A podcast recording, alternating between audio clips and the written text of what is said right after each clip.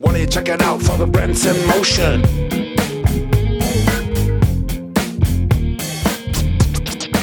Produkte, Dienstleistungen und damit auch Marken. Alles scheint dem digitalen Wandel unterworfen zu sein. Hat nur Zukunft, was digital ist? Und wo bleiben wir, die analogen Menschen? Koexistiert analog und digital? Und wo liegt hier überhaupt die Abgrenzung? Diese und bestimmt noch andere Fragen diskutiere ich auch heute wieder mit meinen Kolleginnen Alex und Sarah. Mein Name ist Ernst Wuger und ich freue mich, dass ihr bei uns seid.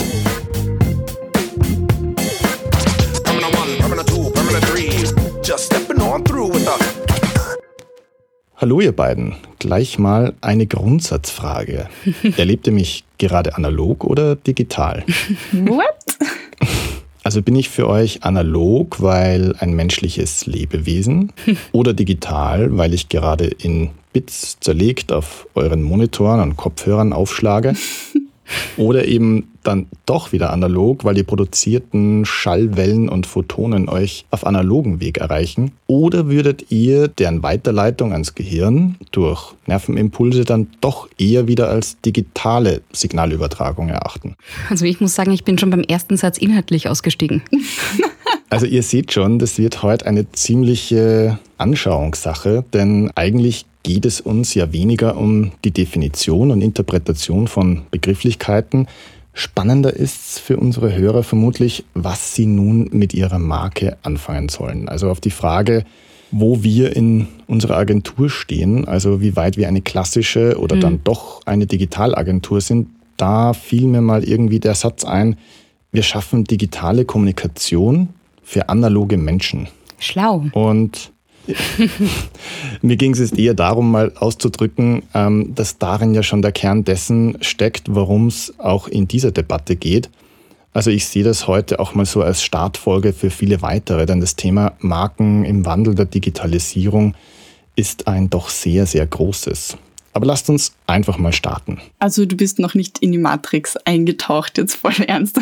Wir hatten uns schon kurz Sorgen gemacht.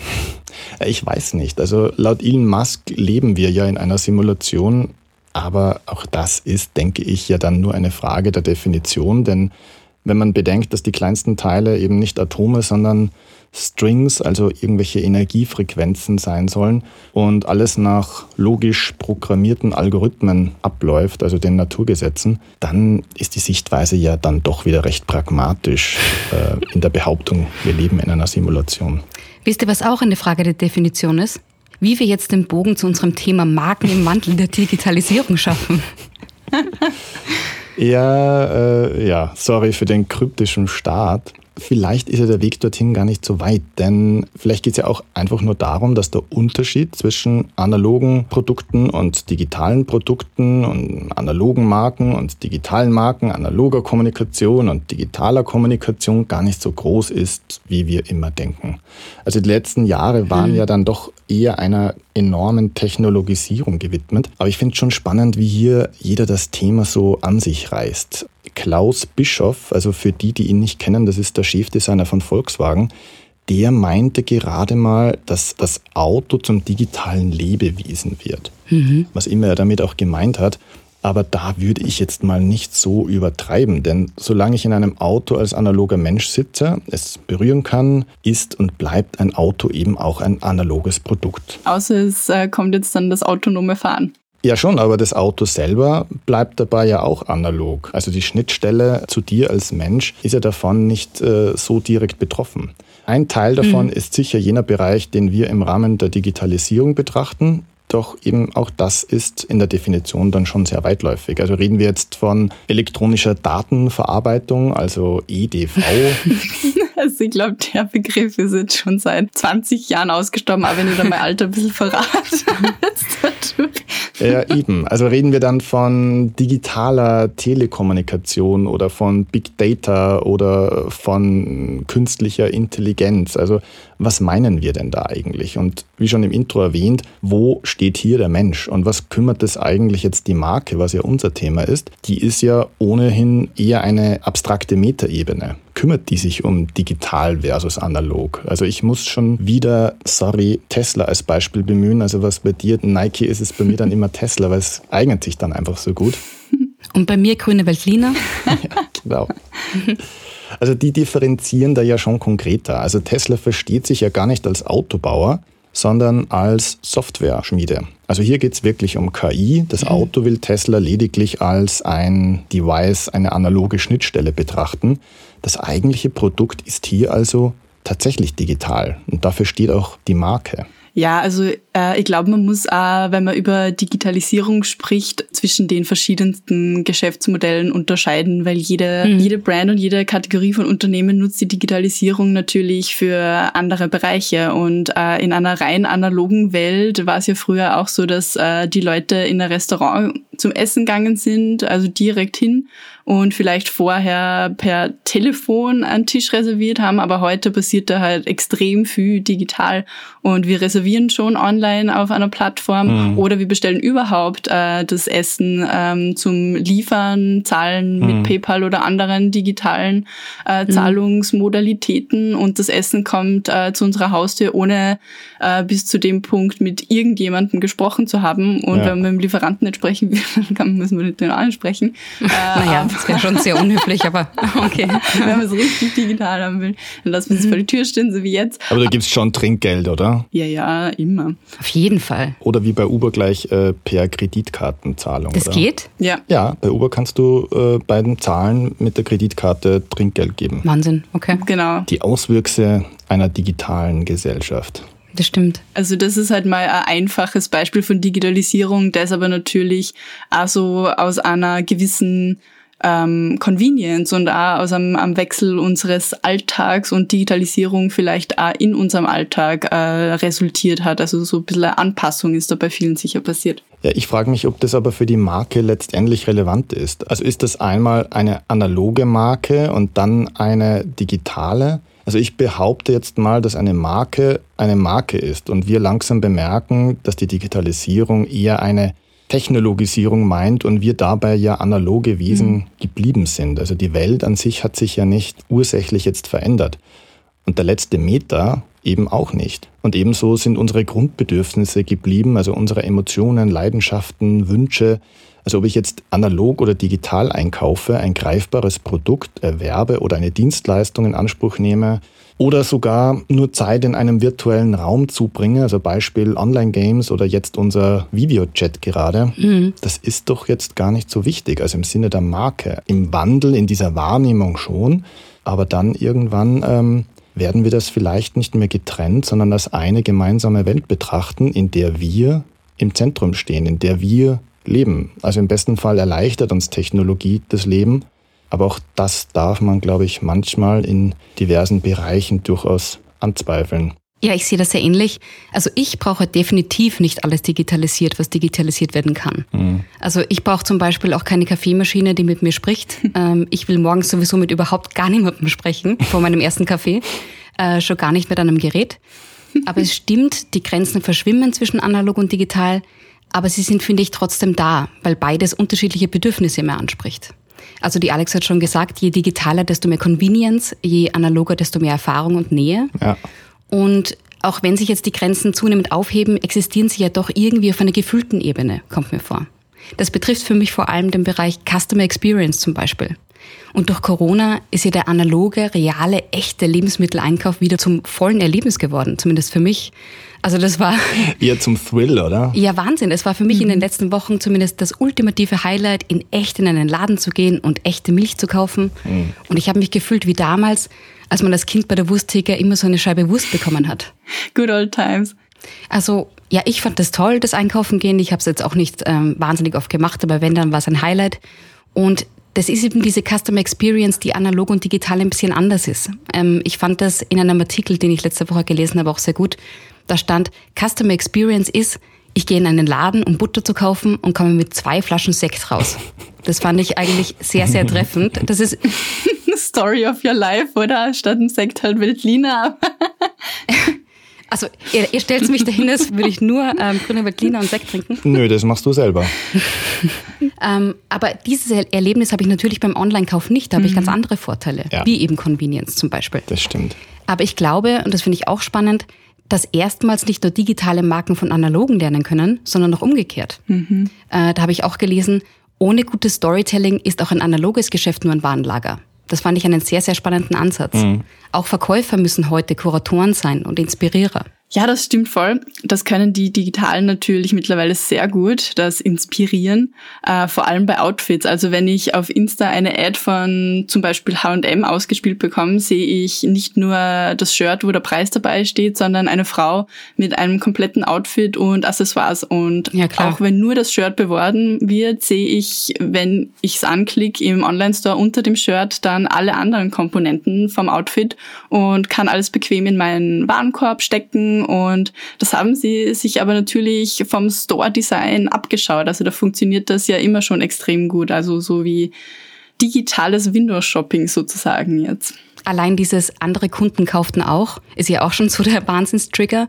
Mhm. Und man hat es echt geschafft, äh, zumindest bei Fashion, glaube ich, das analoge Schaufenster, das ja seit Ewigkeiten funktioniert, zu übersetzen. Das finde ich schon beeindruckend. Mhm. Voll. Man muss aber da auch sehr darauf achten, finde ich, dass die digitale und die analoge Customer Experience äh, brand aligned ist. Also natürlich unterscheiden sich die Touchpoints und das Medium in ihrer Funktion, aber die Botschaft und das Erlebnis sollte schon einheitlich sein. Und und auch nicht online, weil es da halt sehr easy ist mit Bildbearbeitung, äh, ein Produktversprechen gegeben werden, das man analog dann nicht halten kann. Also ich finde, diese Markenerlebniswelt beschreibt sich ganz gut anhand von Lebensmitteln. Also man sagt ja, das Essen beginnt ja bereits beim Kochen mhm. und das Kochen beginnt bereits beim Einkaufen der Lebensmittel. Ja. Da sehe ich halt einfach auch diese analoge Verkettung. Also wo beginnt sozusagen schon mein Magen, die richtigen Verdauungssäfte äh, vorzubereiten, mhm. dann während dem Kochen trinkt die Sarah wahrscheinlich schon ihren ersten Schluck äh,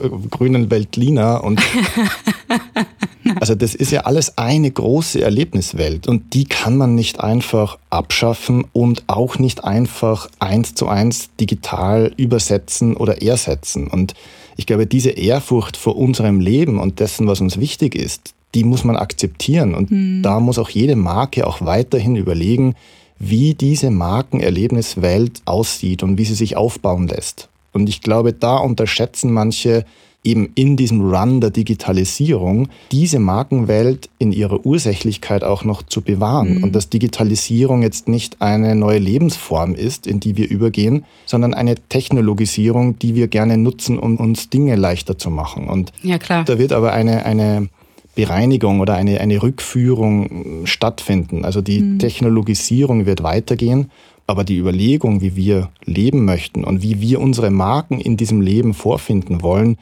da glaube ich, wird sich jetzt dann einiges auch wieder in ganz andere Richtungen bewegen. Ja, das glaube ich auch. Also es muss auf jeden Fall beides passen und vor allem darf man auf seinem Customer Journey von digital zu analog oder umgekehrt den Übergang nicht merken. Also keine Temposchwellen oder ähnliches einbauen, die da einen Cut versetzen in der Experience. Temposchwellen ist gut, ja. Temposchwelle. Das führt uns dann eigentlich eh schon zu unserer ersten Rubrik. So geht's. Oder geht so? Wer das ganz gut macht, die analoge und äh, digitale Experience zu vereinen. Nike. ja, ja, ich war auch schon drauf. Nein, heute gibt's Nike Pause und ich habe ähm, bewusst mal was anderes gesucht, oh. äh, damit die da jetzt nicht äh, irgendwie Bevorzugung unterstellt bekommen, natürlich. Also diesmal About You als Beispiel. Äh, da passiert ja die Beratung über einen Algorithmus, der über Parameter, die du ihm gibst, über ähm, eine, einen Fragebogen, den du ausfüllst, wo du sagst, ob du jetzt eher ähm, outgoing bist oder eher punkig oder was so dein Style ist und so weiter. Und dann natürlich, wenn du öfter eingekauft hast, auf deinem bisherigen Kaufverhalten aufbaut und dir dann Outfit-Vorschläge macht. Ja, das ist voll cool. Also das ist ja eigentlich rein digitale äh, Beratung, die aber trotzdem irgendwie als persönlich wahrgenommen wird, oder? Ja, ich finde schon. Also ich habe das schon auch mal genutzt. Also bei mir war es aber Zalon. Ich glaube, das mhm. ist von Zalando. Und Outfittery gibt's auch noch zum Beispiel. Und ähm, das ist schon ganz spannend, mhm. weil du da zuerst ein Portfolio anlegst, was äh, dir gefällt, also mhm. welche Styles dir auch gefallen. Und dann suchst du dir eine Stylistin aus und die wählt dir dann zu einem Anlass was aus. Und das hat irgendwie äh, sowas wie, wie so ein Überraschungsei. Mhm. Aber ganz cool. Da ist aber die Grenze noch verschwimmender, weil da ist ja tatsächlich dann eine, eine reale Person dahinter, die du aber nur digital praktisch wahrnimmst oder mit der du nur digital in, in äh, Kontakt trittst. Ja. Das ist mal so die, die eine Kategorie. Ähm, wo H&M ja da auch mit reinfällt, da kann man extrem viel machen, dass man eben mit Vorschlägen und Beratung und wie du vorher gesagt hast, andere haben auch gekauft, wirklich äh, inspiriert und ja, eine Form der Online-Beratung schafft. Ein Beispiel, äh, das ist übrigens auch eine Love-Brand von mir, Ikea. Mhm. Da finde ich harmoniert analog und digital sehr gut und ist das sehr variabel, ähm, auch von dir selber zu wählen, wie viel digital und wie viel analog du haben willst. Ich bin ja die klassische IKEA-Schlenderin, die sich wirklich die volle Experience gibt und den vorgegebenen Weg von Wohnzimmer über Küche, Esszimmer, Schlafzimmer, Stauraum, Markthalle. Und dann mit einer Kerze rausgehen, oder? genau. Mit äh, Krimskrams, Zeugs, Kerzen und so weiter durchmacht. Also da ist man halt rein analog unterwegs. Aber bei Ikea gibt's halt auch mehrere Varianten. Wenn ich jetzt äh, Kastel brauche für meinen Vorraum, ein Schuhkastel, dann schaue ich auch zuerst online und suche mal eins aus. Für die deutschen Hörer, äh, Kastel. Ein Schrank. Entschuldigung, ein, Schrank. Ein, ein, einen Schrank, einen Schuhschrank, der gemeine Schuhschrank. Genau, aber wie gesagt, es gibt halt äh, andere äh, Shopping-Experiences, die du beim Ikea haben kannst. Also wenn du einfach was Gewisses brauchst, dann schaust du dir das online an, suchst dir eins aus, hast schon die Maße dabei, ist halt super convenient, kannst daheim abmessen, passt das hin. Und dann äh, noch das Feature, ich kann nachschauen, ob es in meinem nächsten Ikea ähm, verfügbar ist. Und da kommt äh, das hinzu, dass ich dann mal wirklich Frust spare. Und wenn ich wirklich nur wegen dem einen Kastel hingefahren wäre und zwar dann wahrscheinlich trotzdem mit Servietten und Kerzen rauskommen wäre, aber das Kastel dann nicht da ist, ähm, dann ärgere ich mich auch. Und äh, das ist halt so eine gute Prävention, wo äh, der Online-Shop und äh, dieses Feature halt äh, vorbeugen können. Ja, aber das ist ja auch wieder so, dass analog und digital ja unterschiedliche Bedürfnisse ansprechen. Das eine gibt dir Übersicht und das andere gibt dir Experience, oder? Also ich frage mich, warum es bei IKEA noch nicht die App gibt, mit der ich analog durch die Erlebniswelt schlendere und alles einscanne, worauf ich Bock habe. Und dann aber den Kassenbereich auslassen kann und einfach nach Hause fahre und die bestellte Ware wird mir geliefert. Weil nicht das Gleiche wäre, glaube ich. Ja, das, der Prozess ist halt ähm, nur nicht äh, analog und digital kombiniert. Das geht schon, wenn du online bestellst und dir es dann liefern lässt, aber da bist du halt rein digital natürlich. Also äh, Schlendern, Schlendern bleibt nicht aus, wenn man, wenn man alles anschaut. Nö, hm. das Schlendern will ich ja aufrechterhalten. Ich glaube, dass das aber so der nächste Schritt ist. Also hm. das Schlendern wirklich bewusst als, als die Produkte wahrnehmen, sie riechen, sie schmecken, sie sehen, sie probieren, sie in, mit ihnen interagieren können. Hm. Aber das, was uns ja dann lästig ist, ist diese ganze Kaufabwicklung, Zustellung, uns aufbauen eigentlich auch, wenn wir uns ehrlich sind, oder? Boah, na, aufbauen liebe ich. Oh Mann. Oh, ich liebe Ikea-Möbel aufbauen. Das, das, ist, das ist mein Ding. Ihr könnt mich gerne anrufen, wenn ihr irgendwas vom Ikea kauft. Ich baue halt alles zusammen. ich wasche alles aus, wenn ich brauche keine Anleitung mehr, alles gut. ähm, was für mich so ein bisschen ein Geht-so-Beispiel ist, obwohl ich es trotzdem die ganze Zeit nutze, sind so äh, Lieferservice und Fastfood-Ketten. Also da ähm, ist äh, Lebensmittelfotografie Level Expert am Start und die in der Alu- oder Kartonbox gelieferten Burger und Pastas ähm, haben dann meistens mit den Bildern nicht mehr so viel zu tun. Und äh, da muss man halt echt aufpassen, dass da der Gap nicht zu groß ist zwischen mhm. dem, was äh, digital da äh, promoted wird und dem, was man dann am Teller hat. Ja, ich denke auch, wenn man, wenn man jemanden digital kennenlernt, also die Kids machen das ja über Tinder, habe ich mir sagen lassen.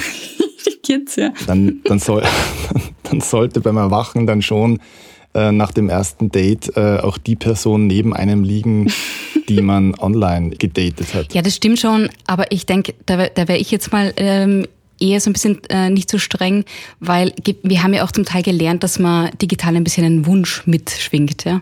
Also alle Instagram-Feeds von Menschen, die wir kennen, ähm, die sind halt nun mal das optimierte Ich. Es darf nicht zu groß sein, der Expectation Gap, das glaube ich auch. Aber dass immer ein bisschen ein Wunsch dabei ist, digital, ist ja auch gelernt. Wir wissen, dass der fotografierte Burger analog mhm. nicht so aussieht. Ja, ich meine, das kennen wir ja auch aus der analogen Welt. Also Make-up, Parfum und coole Klamotten gab es vor dem Internet ja auch schon.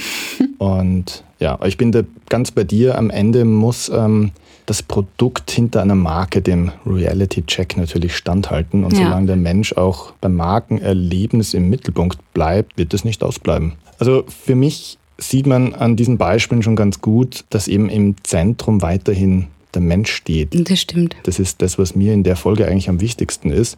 Und manchmal muss etwas nicht komplex und technologisch gelöst werden, das in der alten analogen Welt bereits ganz gut funktioniert hat. Also so wie bei dir, Sarah, das äh, sich auf deinen Morgenkaffee bezieht, so geht es ja auch vielen am Abend beim Fernsehen mit ihren Alexas und Co. Also ich will beim Fernsehen meiner Alexa nicht ansagen, auf welchen Sender ich nun schalten möchte.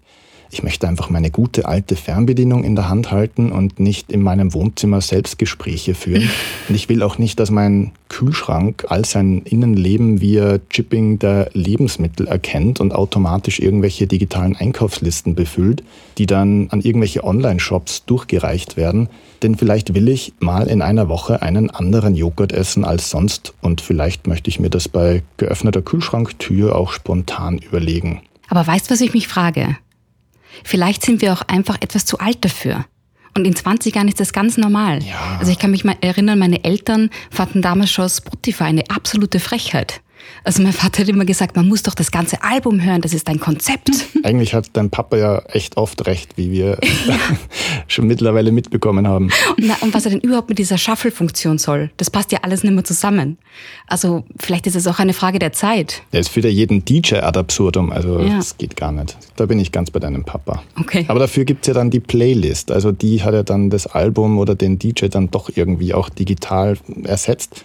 Ganz raus aus der Nummer kommt da dein Papa nicht, glaube ich. Natürlich nicht. Ich frage mich eben nur, ob Faktor Zeit auch eine Rolle spielt. Ja, also man darf eben nicht vergessen, ich wiederhole mich da jetzt, dass der Mensch ähm, eben ein analoges Wesen ist und bei dieser ganzen Geschichte ja im Mittelpunkt steht und auch eine Marke damit stets analog verankert bleibt in irgendeiner Form. Ja, das stimmt schon. Also wenn wir von analogen Menschen in digitalen Zeiten sprechen, das führt uns ja auch irgendwie zu Influencern. Darüber würde ich mit euch ganz kurz sprechen gern in der nächsten Rubrik. Sag mal. Darf man das? Also ein Aushängeschild für die verschwimmenden Grenzen aus digital und analog sind ja auch Influencer. Das sind ja irgendwie analoge Menschen, die mir digital ein analoges Produkt präsentieren. Das klingt immer irgendwie ein bisschen irre, aber es funktioniert ja auch. Also der Grundsatz des Empfehlungsmarketings ist ja ewig alt.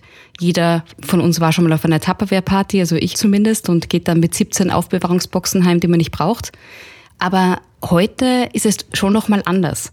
Es ist für mich erschreckend, aber es ist für mich normal geworden, dass jede dritte Instagram-Story mir ein Produkt verkaufen will. Mhm. Und ich muss ehrlich und zu meiner Schande gestehen, ich dachte mir vor ein paar Jahren nicht, dass sich das mit den Influencern überhaupt durchsetzen wird. Mhm. Ich dachte ehrlich, das glaubt ihnen doch niemand, dass die da rein zufällig jetzt eine Creme neben sich stehen haben und sich denken, ich präsentiere da jetzt die Vorzüge dieser Creme. Das durchschaut man doch, oder? Oder ist das jetzt virtuelle Customer Experience? Naja, also was ja schon länger gibt und was Marken ja schon lange nutzen, sind Brand Ambassadors. Im Endeffekt sind ja Influencer auch sowas wie Brand Ambassadors.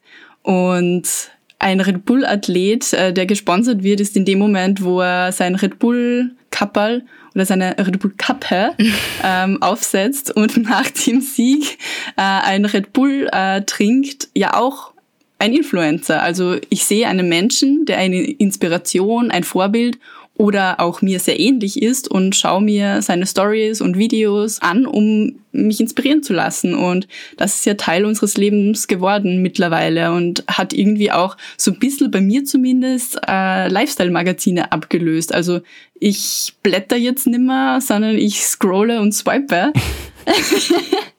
ja, also man sieht ja, wie, wie stark das genutzt wird. Ich meine, die Live-Funktion auf Instagram ist zu Beginn der Krise um 70 Prozent gewachsen. Also, das ist Wahnsinn, ja. Es funktioniert. Und äh, das gilt nicht nur für die Fitnessvideos, was wir ja schon zwei Folgen vorher besprochen haben, äh, dass es einfach die Nähe schafft und ein, ein Erlebnis kreiert einfach und eine Identifikation mit der Person. Und da ist jetzt einfach nicht mehr nur eine Werbung, sondern eine Person, die mir sagt, das ist super und ich liebe es. Ja, also auch da muss ich sagen, es ist ja keine Erfindung der Digitalisierung. Also Influencer nennt man in der alten Welt einfach nur anders, nämlich Lobbyisten.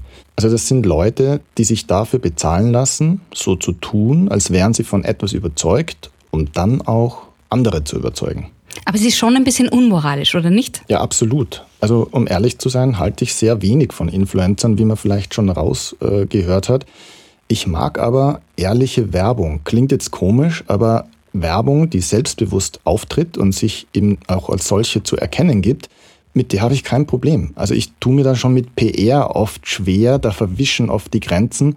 Aber 19-Jährige, die so showbegeistert sind und so tun, als wäre das echt, also das empfinde ich als affig. Mhm. Es ist fake, es ist unehrlich und es hilft niemanden.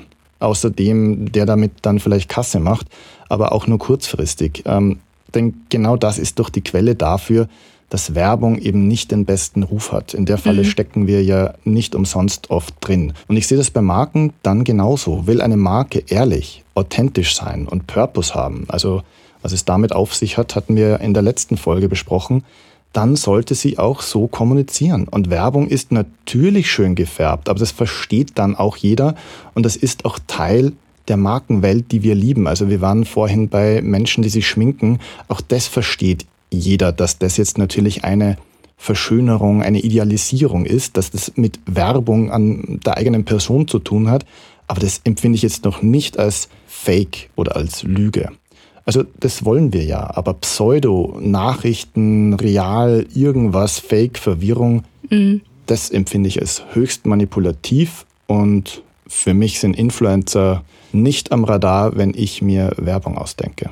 Ja, man kann sich die Influencer seines Lebens sicher wählen. Also man hat ja da seine Präferenzen. Der Trick ist wahrscheinlich, ich finde den Typen gut und ich finde alles gut, was der Typ gut findet.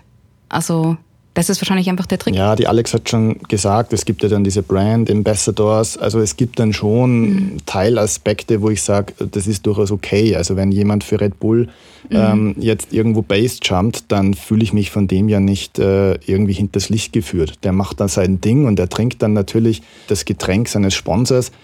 Aber es ist halt dann schon nochmal was anderes, so wie du meintest, äh, wenn dann jemand äh, sich wirklich hinsetzt und irgendwelche Produkte ähm, als toll testet und Produkte sozusagen mit guten Testurteilen ausstattet, die einfach nicht real mhm. sind, sondern einfach die äh, bezahlterweise jetzt einfach mal so in den Raum gestellt werden. Und mhm. das verwirrt und wir, wir kennen es in der Zeitung, dort muss ja auch ein journalistischer Text sich von Werbung klar abgrenzen. Mhm. Und das empfinde ich als Werber als gut und richtig. Verstehe ich so eine kleine Abgrenzung ist ja da eh als Konsequenz, dass das so ein bisschen Überhand genommen hat mit den Influencern, dass sie natürlich dann auf einmal alles gut gefunden haben, weil alle ihnen was geschickt haben und die natürlich alles hergezeigt haben. Da haben sie natürlich auch Credibility eingebüßt mhm. und man muss jetzt als Influencer immer dazu schreiben, wenn es bezahlte Werbung ist und äh, das machen auch alle. Also du kannst da schon jetzt so ein bisschen besser entlarven, ob äh, die sich das jetzt selber beim DM kauft hat, die Creme, ja. oder ob sie das als äh, Product Sample zugeschickt äh, bekommen hat. Also da ist also ein bisschen der Trend zu den Micro-Influencern zurückgegangen und nicht zu denen, die einfach so bekannt sind, dass sie einfach von allen Marken was kriegen und auch alles dann bewerben, was ihnen in die Finger kommt. Mhm. Aber um den Bogen zurückzuspannen, ähm Findet ihr, ist das virtuelle Customer Experience oder ein Teil davon? Mm, ja, also die Kommunikation wird ja insgesamt zunehmend digitaler, das muss man schon so sagen. Aber noch einmal, wir müssen einfach dabei bedenken, dass wir ja analog bleiben und damit ja auch mit den entsprechenden Bedürfnissen und Ansprüchen ausgestattet bleiben. Also bestimmt wollen wir nicht in einer Welt leben, die uns so komplex erscheint, wie sie tatsächlich ist. Mhm. Also das galt ja vor der digitalen Revolution und gilt auch heute. Also wenn wir uns komplexer Technologien bedienen, dann müssen aber die Schnittstellen zum Menschen gewohnt nahbar, einfach, intuitiv und tatsächlich hilfreich sein. Also wenn wir Marken nutzen, die uns als Freunde zur Seite stehen, dann soll es ihre Aufgabe bleiben, den komplexen Dingen dahinter eben diese Komplexität zu nehmen. Also sie sollten uns vergessen lassen, welche Algorithmen dahinter laufen. Mhm. Wie in der Liebe, da will ich ja auch nichts von den chemischen Prozessen und unterbewussten Dingen wissen, die da so vor sich gehen. Ich will jemanden in die Augen blicken und Schmetterlinge im Bauch spüren. Es geht um Emotionen und weniger um analytisches Denken. Und wenn wir alle an unseren Marken bauen, dann sollten wir den analogen Menschen auch weiterhin ins Zentrum stellen. Das ist meiner Meinung nach ganz, ganz wichtig und wird oft vergessen. Also egal, ob wir uns jetzt in der Wirtsstube oder im Online-Store wiederfinden, dieser Grundsatz, glaube ich, der bleibt gleich. Wie sagt Goethe, hier bin ich Mensch, hier darf ich sein? Mhm. Das hat dann eh den, die M gleich für den Claim genommen. Hier bin ich mhm. Mensch, hier kaufe ich ein, oder? Ja, ja, ist doch richtig. Das ist eigentlich ein ganz guter Grundsatz, ja. Vielleicht nehmen wir das jetzt auch, um die Folge mit unserer letzten Rubrik abzuschließen. Und zwar unterm Strich das Wichtigste.